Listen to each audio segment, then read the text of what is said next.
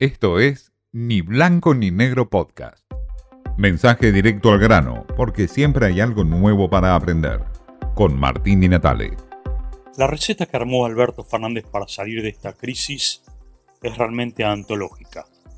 Elaboró un esquema de un nuevo bono para jubilados, trabajadores en negro y empleados que están eh, monotributos y por supuesto se trata de un IFE remixado, una eh, medida que va a estar sustentada con una renta inesperada, es decir, una renta a las grandes empresas y por supuesto todo esto acompañado de un control de precios manejado por Roberto Feletti que hasta ahora no dio resultados.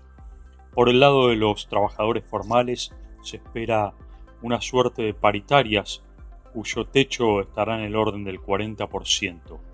Medidas que tratan de amortiguar una inflación que no se puede controlar, un nivel de pobreza que está eh, por encima, por supuesto, de lo que dicen los datos del INDEC en términos oficiales y, por supuesto, un crecimiento económico de la Argentina que no es el real y que acecha en sus proyecciones por la guerra con Ucrania y Rusia.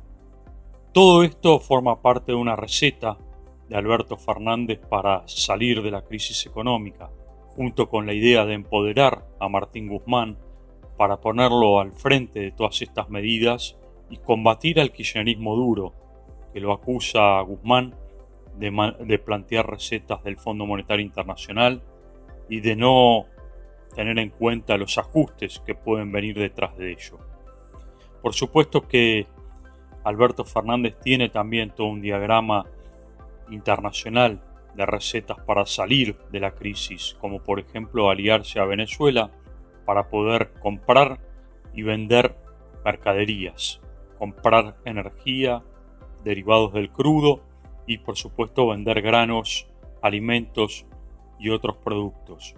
Todo esto forma parte de una gran receta de Alberto Fernández, que nadie ve, por lo menos en su mayoría, como una receta posible para salir de la crisis y que el gobierno cada vez se encierra más en su pelea entre Cristina Fernández de Kirchner y Alberto Fernández para sustentar el poder.